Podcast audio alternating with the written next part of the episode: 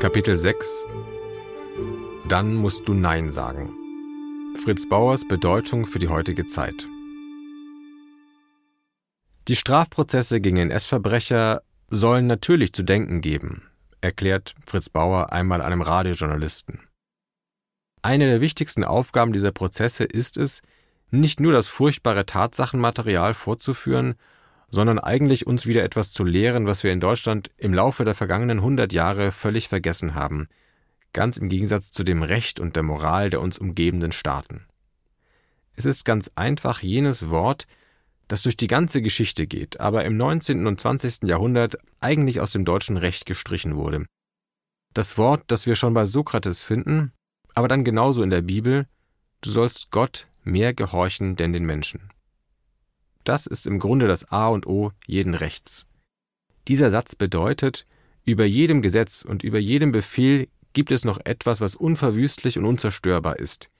Die klare Erkenntnis, dass es gewisse Dinge gibt, die man auf Erden nicht tun kann. Einmal, weil sie in den zehn Geboten verboten sind, und dann natürlich, weil sie wider alle Religion und Moral sind. Ein Ankläger der von Angeklagten verlangt, sie hätten Gesetze brechen müssen, steht natürlich vor einem Problem. Er kann sich dabei schwerlich auf das Strafgesetzbuch berufen. Dieses Problem erkennt Bauer. Zwar galt das alte kaiserliche und Weimarer Strafgesetzbuch auch zur NS-Zeit fort, aber der Mord an bestimmten Gruppen war vom Staat befohlen, legalisiert. Bauer lässt sich davon jedoch nicht abhalten. Eine demokratische Strafjustiz, so schreibt er im Februar 1945 in einem Aufsatz für die Sozialistische Tribüne, dürfe sich nicht davon beirren lassen, dass die Nationalsozialisten mächtig genug waren, die Welt des Rechts auf den Kopf zu stellen. Selbst dann, wenn sich demokratische Strafgerichte erst verrenken müssten, um aus der Fesselung durch die zur Tatzeit geltenden NS-Gesetze herauszuwinden, müssten sie Verbrechen Verbrechen nennen, schreibt Bauer notfalls eben mit Hilfe revolutionären, rückwirkenden Rechts. Das bedeutet zwar einen Bruch mit dem Grundsatz keine Strafe ohne zur Tatzeit geltendes Gesetz, doch Bauer denkt die Sache vom Ergebnis her. Ein neues Deutschland kann, wenn es leben und geachtet sein will, nicht dulden, dass Richter sich wieder zu Helfershelfern von Mordgesellen machen. Hier gilt das Wort Goethes aus dem Faust, schreibt Bauer, der Richter, der nicht strafen kann, gesellt sich endlich dem Verbrecher. Den juristisch eleganten Weg hat ihm 1946 Gustav Radbruch gewiesen.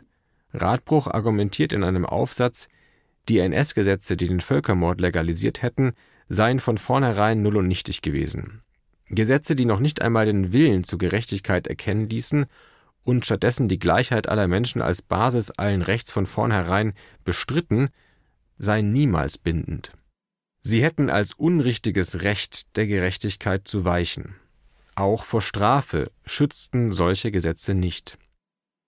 Und das, so Bauer, der diesen Gedanken aufgreift, bedeutet ganz einfach das Gebot des passiven Widerstands. Es war im ganzen Deutschen Reich, im ganzen Mittelalter, in der Frühzeit und noch in der neueren Zeit ganz selbstverständlich. Man hat gelehrt, wenn etwas befohlen wird, sei es durch Gesetz oder Befehl, was rechtswidrig ist, was also im Widerspruch steht zu den ehernen Geboten, etwa den zehn Geboten, die eigentlich jedermann beherrschen sollte, dann musst du Nein sagen.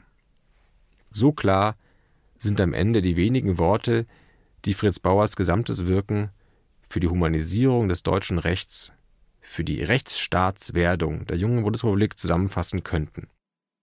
Heute, viele Jahrzehnte später, ist vieles davon gewiss schon zu Gemeingut geworden.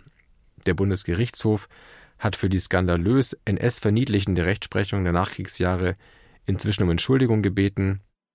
Die Radbruchsche Formel, die Quintessenz von Radbruchs bescheidener Ungehorsamsphilosophie, ist Teil der etablierten Rechtslehre geworden. Aber Solange Menschen, seien es Juristinnen und Juristen oder ebenso auch Menschen in anderen Berufen, in Situationen der Verantwortung geraten, in denen sie zwischen ihrem Gewissen und dem offiziell Gebotenen entscheiden müssen, solange wird der Gedanke, für den sich Fritz Bauer gegen alle Widerstände stark gemacht hat, immer wieder von neuem sehr aktuell. Ich formuliere die Sache jetzt ziemlich brutal, so fuhr Bauer in dem besagten Radiointerview fort. Man hat dann in Deutschland zwar den Heldenmut an der Front gefeiert, es gab Mut und Courage in jede Richtung gegenüber dem äußeren Feind, man hat aber völlig übersehen, dass die Zivilcourage, der Mut vor dem Feind im eigenen Volk, genauso groß, wahrscheinlich größer ist und nicht weniger verlangt wird. Man hat völlig übersehen, dass es ehrenhaft ist, dass es Pflicht ist, auch in seinem eigenen Staat für das Recht zu sorgen. Deswegen ist es das A und O dieser Prozesse zu sagen, ihr hättet Nein sagen müssen.